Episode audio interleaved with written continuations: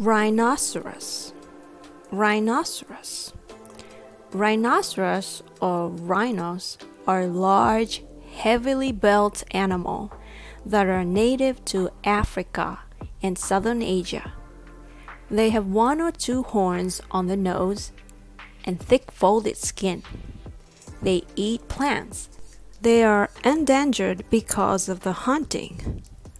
Rhinoceros has two R sounds in it. So you start by saying er and end with ers. Rye, rye, nos, nos, ers, ers, rhinoceros,